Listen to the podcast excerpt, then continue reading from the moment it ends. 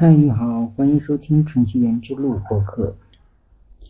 那么今天给大家推荐一个极客学院的关于安卓的视频。这个视频主要讲解了安卓的历史，以及安卓职业的现状和安卓的发展前景。我觉得这个讲的是非常的不错的，希望对于。感兴趣的朋友，对开发安卓软件感兴趣的朋友，可以来听一下吧，来作为一个一些给自己能够增长一些见识吧。Android 的职业路径图介绍，本课包括 Android 的历史、Android 的职业现状。Android 的行业发展前景，以及极客学院所提供的 Android 的职业路径图的介绍。首先，我们来看 Android 的历史。Android 是在2003年，安迪·鲁宾创建了 Android 公司，并且组建了 Android 的团队。那么，在 Android 创建仅仅二十二个月之后，在2005年，谷歌以重金收购了 Android 公司和他的团队。这也是创业公司的一个出路，创业公司结果的一个典范。在2007年，谷歌把 Android 开源，随后这几年每年都会发布一到两个版本，发展速度是非常快的。在2008年推出了 Android 1，2009年推出了 Android 1.5、1.6，在2010年推出了 Android 2.2、2.3，其中2.2是一个里程碑式的版本。在2.2里边，Android 增加了很多功能。在这里呢，我们可以看到，在2013年出现了 Android 4.4。那么有同学就会有一个疑问，说难道它没有 Android 3吗？Android 3是有的，只是 Android 3是一个非常失败的一个版本。那么最开始呢，谷歌公司是这么打算的：Android 2。的版本呢是面向 Android 手机的，而 Android 三的版本呢是面向 Android 平板的。到后来呢，谷歌公司觉得其实这样是不合理的，还是应该只用一种操作系统来适应手机和平板。所以说呢，从 Android 四开始，Android 操作系统同时能够支持手机和平板，不再分平板版本和手机版本了，统一了。那么在二零一四年，Android 五就发布了。到现在呢，Android 还是以一个非常快速的发展速度在前进。从二零零七年开始，Android 开源。那么以前很多手机生产厂商呢，他们就会发现一个能够节省成本的方式：Android 操作系统开源免费。那么对于很多的手机生产厂商来说呢，直接就可以使用了。而且 Android 呢。它还是一个智能操作系统，所以说以前使用 MTK 的那些个手机生产厂商，一下子全部都开始使用 Android，了所以说之后的这几年的发展速度呢才能够特别的快，因为全世界的手机生产厂商都在生产 Android 的手机。那么接下来呢，我们来了解一下 Android 的职业现状。一般来讲，一个 Android 的开发者，你在刚刚开始参加工作的时候呢，月薪大概是。五千左右，五千已经是一个比较低的一个水平了，成长还是比较快速的。一般情况下，在你有了一年的工作经验的话，你可以拿到一个八千到一万。那么如果说你有了两年的工作经验的话，可以拿到一万二到一万五。有了三年工作经验，一般来讲都是在两万左右。四年一般来讲都是在三万左右。那么这个数字呢，也不是绝对的，比如说。有一些人呢，他是非常聪明，他天生就是写程序的人。那么这种人可能自学能力也很强，然后他能够通过层层的这种面试，那有可能一开始你刚刚参加工作就可以拿到两万到三万，这也是很正常的，有能力就行。那么当然也会有一些同学可能对 Android 的这个开发或者说对软件编程兴趣并不是太大，只是说呢。我仅仅就是想把它当做一个进入职业生涯的一个敲门砖，然后进来就可以了。那么如果说你你是这种心态的话，可能你的上升空间其实并不是太大。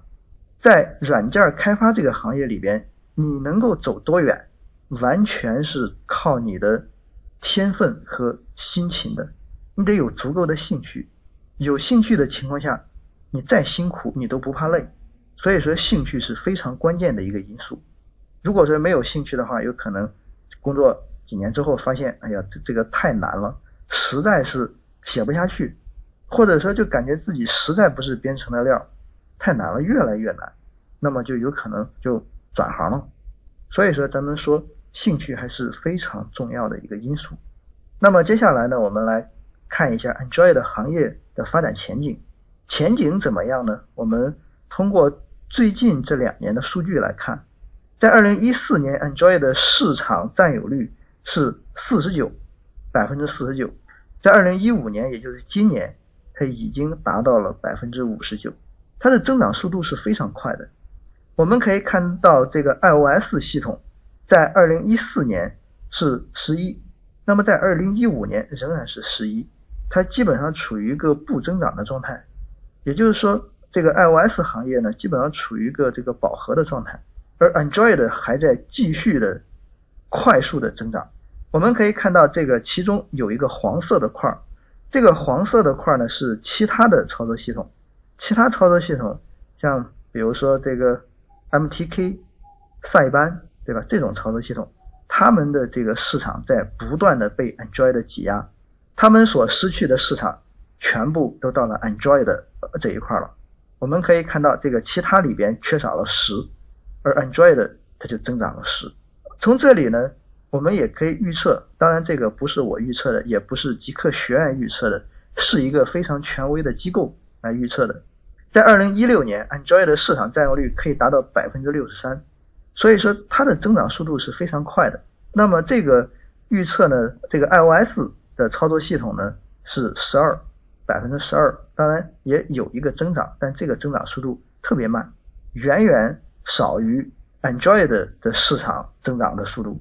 所以说，Android 行业是一个非常有前景的一个行业，因为 Android 是一个开放的平台，而 iOS 呢是一个封闭的平台。所以说，那么未来的这种格局就有可能类似于以前的苹果系统和 Windows 操作系统的这种格局。那苹果系统它的市场占有率基本上是不到百分之五的，在以前，而 Windows 可以达到百分之九十多。那么现在 Android 的市场占有率和 iOS 的市场占有率也看起来好像也是正在朝这个方向去发展。所以说 Android 是非常有前景的，市场需求不断的在增加。而且如果说你去一些这个招聘平台去搜索的话，你会发现。Android 的职位是非常多的，只要是 Android 的这个这个关键字，你可以轻松的轻松的收到数以万计的职位，需求量非常庞大。那么接下来呢，我们来了解一下极客学院所提供的 Android 的职业路径。首先，我们可以来到极客学院的官网，极客学院所提供的 Android 路径呢，在第一块呢是 Java 语言基础，第二块。是 Android 集成开发环境的搭建。那么我们在这里所使用的集成开发环境是 Android Studio，也就是谷歌官方所推荐使用的集成开发环境。之后呢是 Android 的基础知识，Android 的基础知识里边就包括四大基本组件的基本的用法。之后呢是用户界面。那你在了解了基础之后呢，肯定需要来开发一个拥有一个界面或者是一个。华丽的界面的程序，所以说在这里呢，我们就会需要使用的用户界面以及包括优化。比如说在使用列表的时候，我们要优化。以前的列表组件呢，所使用的是 List View，最新的列表组件我们所使用的是 Android Recircular View。那么这个 Recircular View 呢，它不仅可以垂直分布，也可以水平分布，使用起来非常的灵活。之后呢是系统功能，你在学会了基本的操作之后呢，肯定要对 Android 系统所提供的一些呃这个功能有很多的了解，比如说多点触摸、传感器的使用，这些都是非常有用的。那你开发一个游戏，然后用它来控制游戏里边的元素，或者说陀螺仪来控制游戏当中的元素，那这是非常有用的。之后呢是数据存储。那么在存储数据的时候，我们可以看到一些常用的数据格式的解析，比如说 XML，比如说 JSON。那么同时呢，也会有一个 SQLite。在这里呢，我们一定要知道，Android 客户端所存储的数据肯定不是特别庞大的数据，像比如说会员系统啊这种，肯定不是在 Android 客户端存放的，肯定是在服务器端存放的。那么你可能会问，这个数据存储？它有什么用呢？它的用途主要是在于缓存数据的。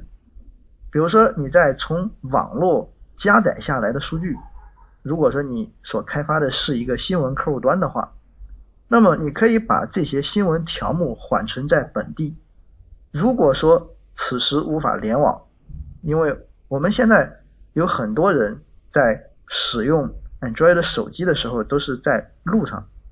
可能网络连接也不是太好，那在没有联网的情况下呢，可以查看缓存的数据，并不是说如果没有联网，我这个程序就是打不开了，就是告诉你必须得联网，那么这个体验呢也会是非常好的。所以说，数据存储的主要目的是为了让大家能够缓存数据在本地。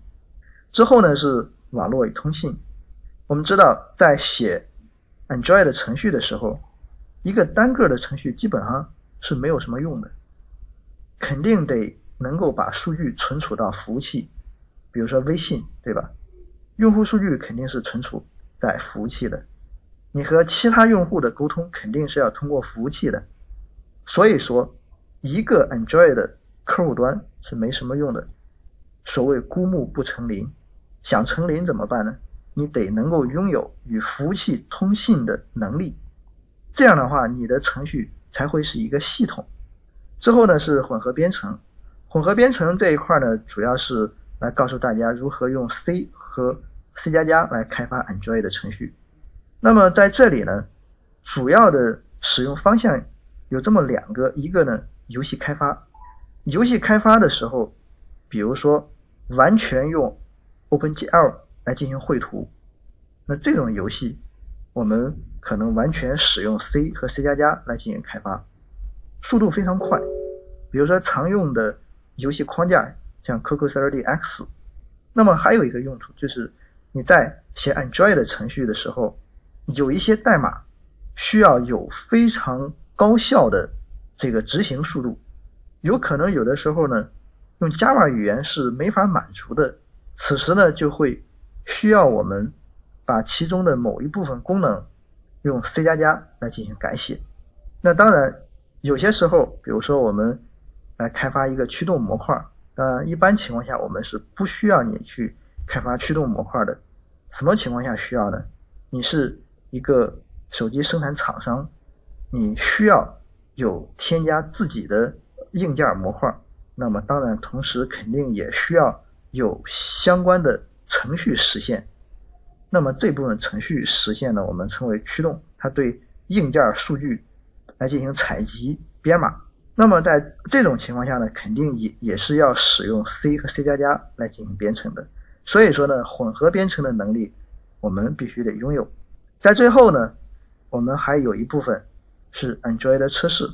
Android 的测试是能够让你有了一个测试的能力。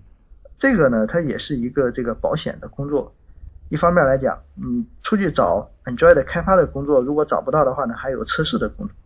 测试并不是很容易的一一个工作，得需要你有足够的耐心。如果说你同时会开发和测试，那么你的竞争力是非常强的。此外呢，我们还有常用工具的课程，比如说团队协同开发所使用的版本控制工具。像 SVN、像 Gate，那这些课程我们都有。最后呢，祝大家学得开心，学得成功。谢谢大家。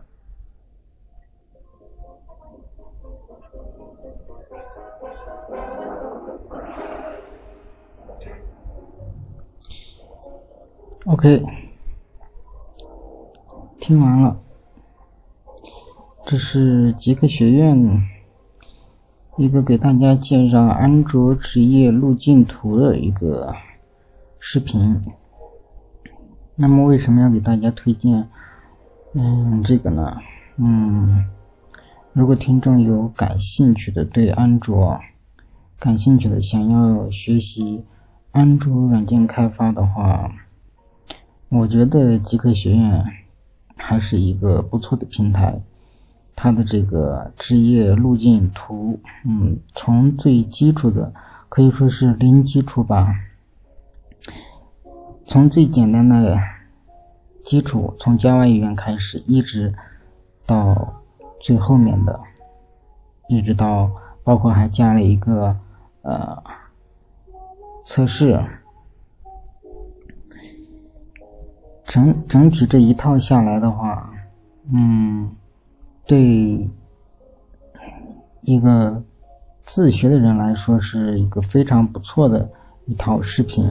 当然了，除了极客学院的话呢，嗯，网上其实还有很多这种嗯视频学习网站，比如说那个慕课网，慕课网就是一个纯免费的，上面当然，嗯，慕课网的视频，嗯，比极客学院其实也不会差哪里去，也比较。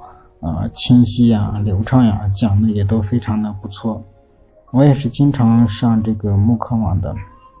那么极客学院呢，就是呃，可能极客学院比较比较出名吧。极客学院毕竟它已经融过资嘛，钱比较多。极客学院吧，它是一个收费的。会员费还是比较贵的，嗯，大家可以去有时间，大家可以去体验一下吧。如果嗯你没有这个极客学院的 VIP 的话，可以加程序员之路的微信号 FM 六七零七九五来给我发送极客学院就可以。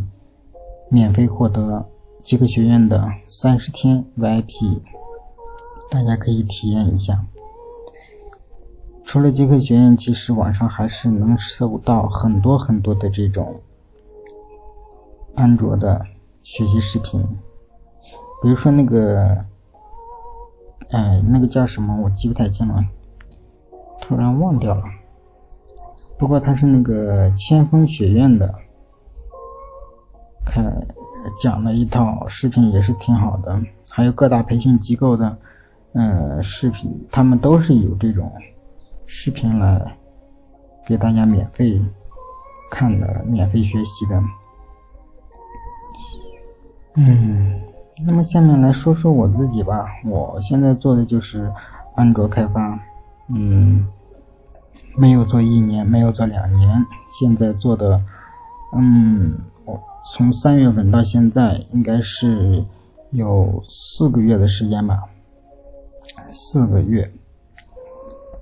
嗯，当然现在也是有时间的话，都会在这个网上去学习一下相关的知识吧。比如说极客学院，现在最主要就是在极客学院上看了，因为这上面讲的确实是非常不错的，有适合呃。基础知识的同学去学习的，也有适合嗯这种已经上班的人去学的，不是给极客学院打广告啊，只是推荐大家而已。嗯，虽然在上班，但是学习是很重要的嘛。刚才老师也都视频中的老师也都说了，一定要有兴趣，而且一定要去学习。每天都要不断的去学习，每天都有新的东西，在工作中也会遇到不同的问题，需要去学习，需要去加油，补充能力，补充知识，补充技能，这样才能让自己进步吧，在以后的职业，嗯，不管是工资呀，还是职业道路才能发展的走得更远。好了，大家一起努力吧，拜拜。